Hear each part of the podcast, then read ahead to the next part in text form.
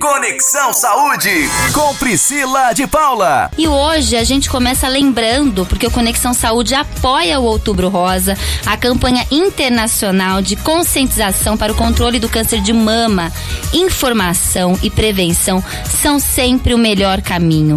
Então você, mulher, menina, fiquem atenta, atentas, cuidem de você, adote hábitos saudáveis, faça o autoexame e mantenha uma rotina de exames e consultas. Mas a conversa, o entrevistado é com o pediatra Dr. Victor de Almeida e a gente vai falar sobre as crianças e o vírus, o novo coronavírus. Será que as crianças podem contrair o vírus ou elas somente transmitem? Quem transmite para a criança? Quais são os sintomas que as crianças apresentam? Será que as crianças já podem voltar para as aulas presenciais?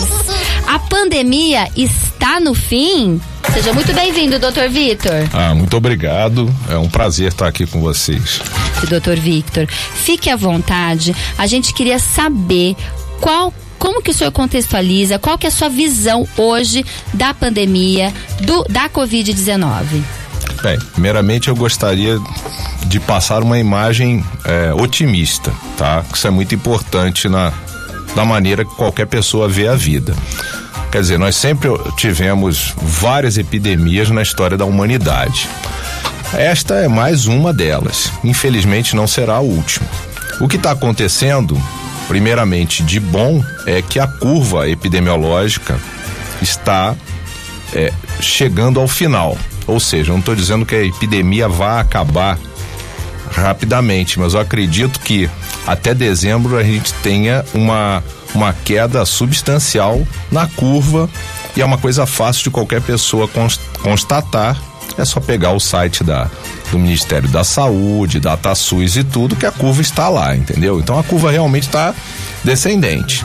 Agora, obviamente, qualquer pessoa ainda pode pegar o vírus, é o que eu falo, é como uma guerra. Quando os aliados entraram na Alemanha, tá? Eles estavam vencendo a guerra, mas muitos soldados ainda morreram, óbvio. O presidente americano, que é cercado de uma estrutura fantástica, ficou doente na sexta-feira. Graças a Deus parece que já está saindo uh, de alta para casa, etc. Então, é aquilo. Infelizmente ou felizmente, é um vírus que todo mundo vai ter que passar. Se ele é bom ou não, ele é péssimo, né? Claro, é um Doutor vírus. Victor, tem... o senhor acha que hum. todos nós pegaremos a Covid-19? Olha, a, a teoria seria que 80% das pessoas não.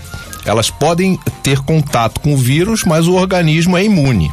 Só que 20% da população mundial é muita gente. É tá? muita gente. Agora, a maioria vai passar imune, entendeu? Não vai sentir nada, não vai ter teste positivo. Os testes são extremamente ainda precários dentro da nossa, da nossa ótica, porque a gente não sabe muito bem os níveis que você é, tem que olhar para anticorpo, etc. Tá? Então, o que eu sempre falo é a humanidade vai ter que passar por esse vírus. E é um vírus muito diferente, porque realmente ele pega. Nunca vi isso, né? Quer dizer, um vírus que pega. É, constantemente, não interessa a temperatura, quer dizer, pega no inverno, no verão, vírus respiratório é típico de, é, de outono e inverno. A gente sempre viu isso. Esse é totalmente diferente. Ele pegou o verão aqui, tá 40 graus e tem gente sendo infectada, obviamente. Então ele é muito diferente. E doutor Victor, qual que é a sua opinião em relação à vacina? A gente sabe que o senhor é pediatra e há muito tempo aqui na região trabalha com vacinas, entende de vacinas. Como que o senhor enxerga esse segmento das vacinas e essa é, essa correria, essa questão de da busca pela vacina o quanto antes? Porque parece que às vezes que a gente vai, que a gente quer engravidar em dois meses, quer ter um filho em dois meses com essa questão da vacina. Será que a gente consegue fazer em tão pouco tempo uma vacina eficiente? É, isso foi uma ótima questão. O problema é o seguinte: é, tem certas coisas na biologia, tem algumas coisas que não adianta você é, querer acelerar é aquilo. Se você é o Bill Gates e quer fazer um pé de laranja é, da semente até o fruto crescer em um mês, tá? Mesmo pagando um quadrilhão de dólares, não adianta. Você consegue acelerar alguns processos, mas não consegue tudo. A vacina, tem várias etapas. A gente está na etapa que tudo bem, a vacina faz anticorpo, teoricamente, e não está fazendo mal nas pessoas que foram injetadas com a vacina. O grande problema, a grande prova vai ser o seguinte: essas pessoas que tomaram a vacina, quando estiverem em é, exposição ao vírus, ou seja, a pessoa tá com outra pessoa que pegou a, a doença, está sendo injetada com o vírus.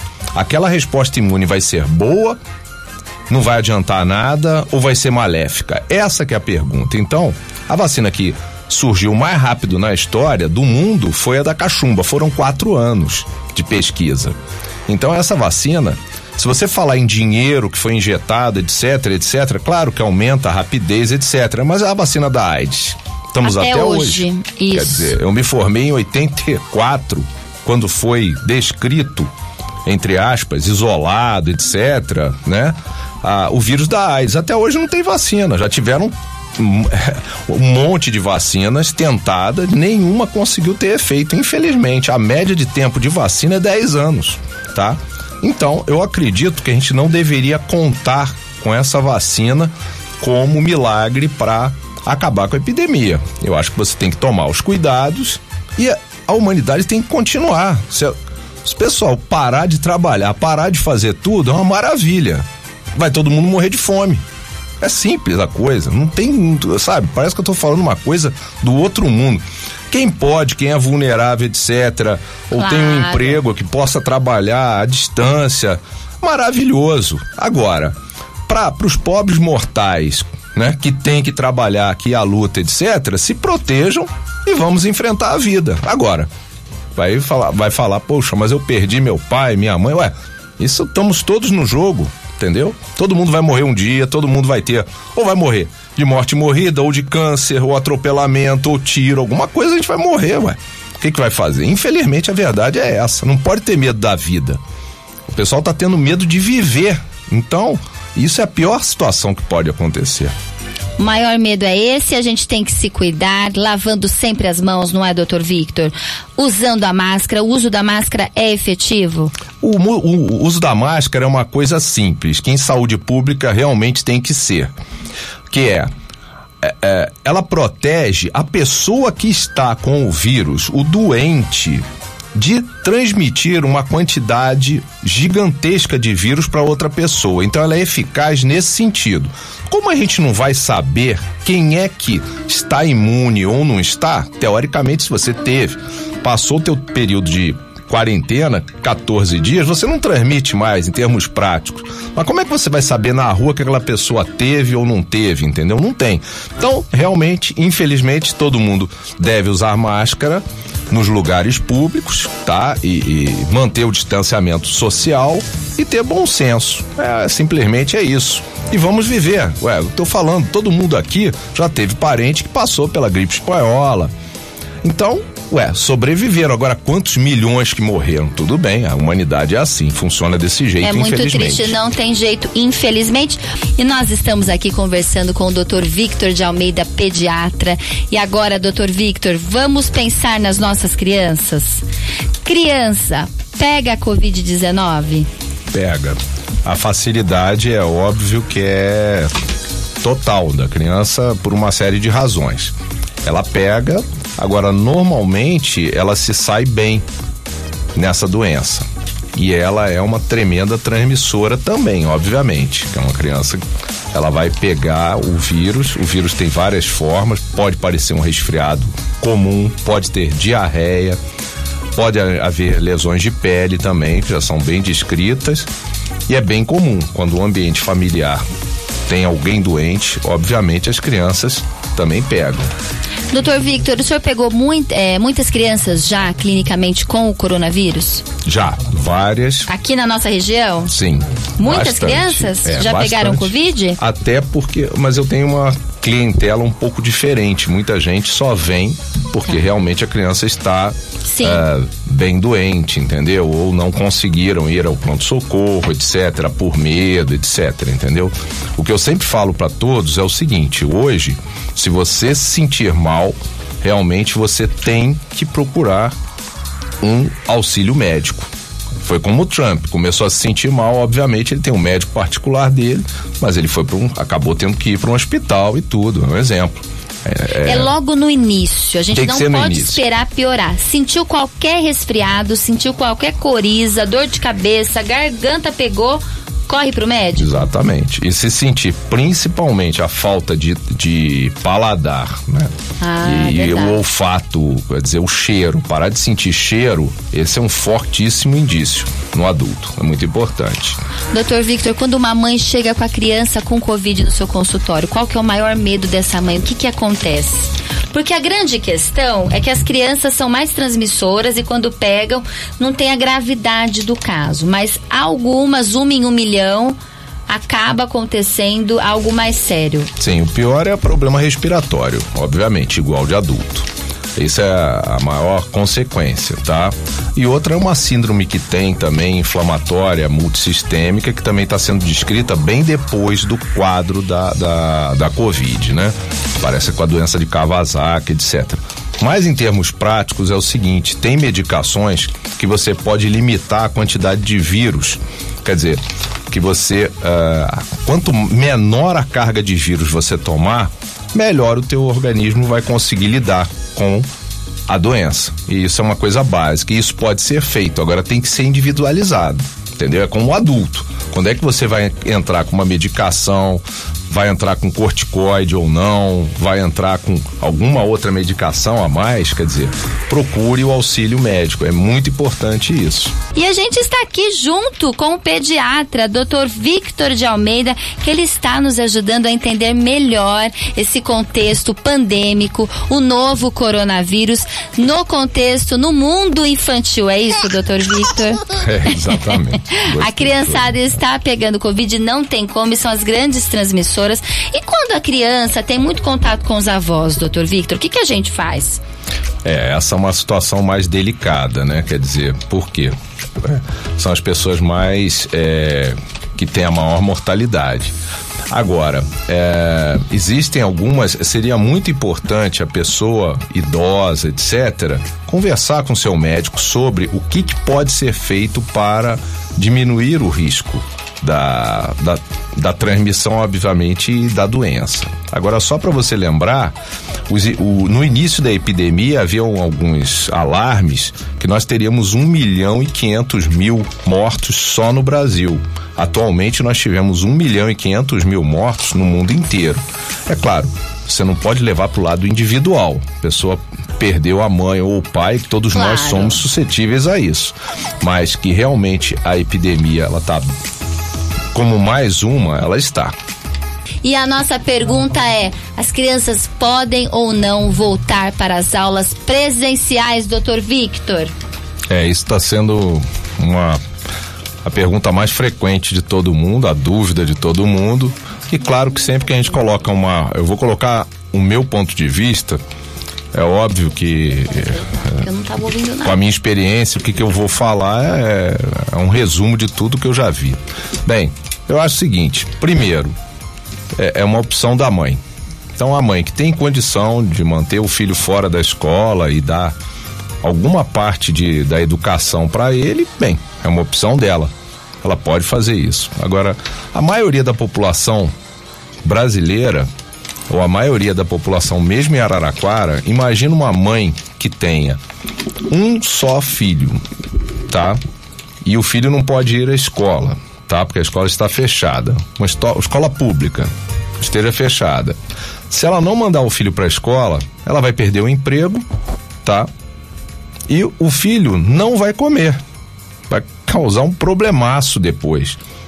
Então ela vai ter dois grandes problemas. Então é muito fácil raciocinar assim, ah, que nem os artistas da Globo, uma maravilha, né? Fica em casa, peça o seu iFood, né? Depois paga com cartão de crédito de quem? Não, não sei, né?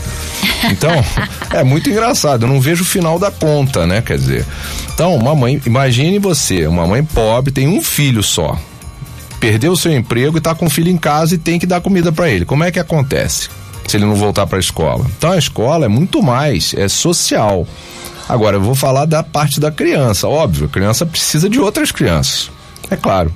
A criança claro. é um ser social, óbvio. O que eu estou vendo é, obviamente, uma depressão generalizada e um problemão que a gente vai ter adiante. É, várias... Você já recebeu criança com depressão, com um pouco deprimida? Não sei se seria o caso falar talvez seja forte a palavra depressão, mas muitas crianças podem começar a ficar estressadas, ansiosas. Ansiedade, exatamente. A criança ela exterioriza muito mais com a agressividade e ela fica enlouquecida. Uma criança é um ser cheio de energia. Se ela ficar presa numa gaiola, fica presa mesmo, imagina. Prisão. Prisão foi feita para isso, né? Para punir as pessoas. Então, muitas crianças ficam totalmente presas o tempo todo. Tudo bem. a, a, a a aula não presencial, etc., vai suprir aí 10%, 20% no máximo, mas o resto é complicadíssimo, entendeu? Então eu acho que realmente é, a gente tem que começar a, a fazer esses locais funcionarem. Teve uma coisa que aconteceu, esse domingo mesmo eu vi no Globo, é, 300 escolas particulares fecharam no Rio de Janeiro, na cidade do Rio de Janeiro. 300 escolas particulares, quer dizer, o drama social que você vai ter daqui a algum tempo, já está tendo, óbvio, vai ser uma explosão, porque quando você fecha uma escola, não adianta falar que a coisa voltou ao normal e é como se você tivesse fechado um ano, depois você abre e tá tudo igual. Claro que não. As pessoas perderam o emprego, não tem mais condição, etc. Quando você reabrir, tá tudo destruído, óbvio. Então, as pessoas têm que pensar nos outros também. É fácil falar, ah, vou ficar com meus filhos em casa. Parabéns se você tem essa condição. Se você não tem, eu acho importante pensar nos outros. Eu acho que realmente a escola é uma necessidade social e de saúde. Doutor Victor, em relação à saúde, libero a minha criança para ir para a escola presencialmente. Como que a escola tem que tratar? Como que eu tenho que ensinar meu filho? É por meio de da máscara só, de lavar a mão? Como que é isso? Porque focando ou recortando na saúde? É, é as crianças já estão, a maioria que eu vejo, estão extremamente bem condicionadas a isso, entendeu? Sabem que tem um bichinho ali que pode pegar, etc. Então, se a escola disponibilizar o álcool gel e, obviamente, a criança usar a máscara ou distanciamento social, ela vai saber, ela vai aprender. A criança surpreende a gente, entendeu? Eles vão saber como se comportar, não tem problema. Doutor Victor, difícil né essa história da, das, da, dos exames do Covid? Olha, a coisa é muito simples. Eu acho ah. que, primeiramente, é, exame complementar é complementar. Você, o nome já diz.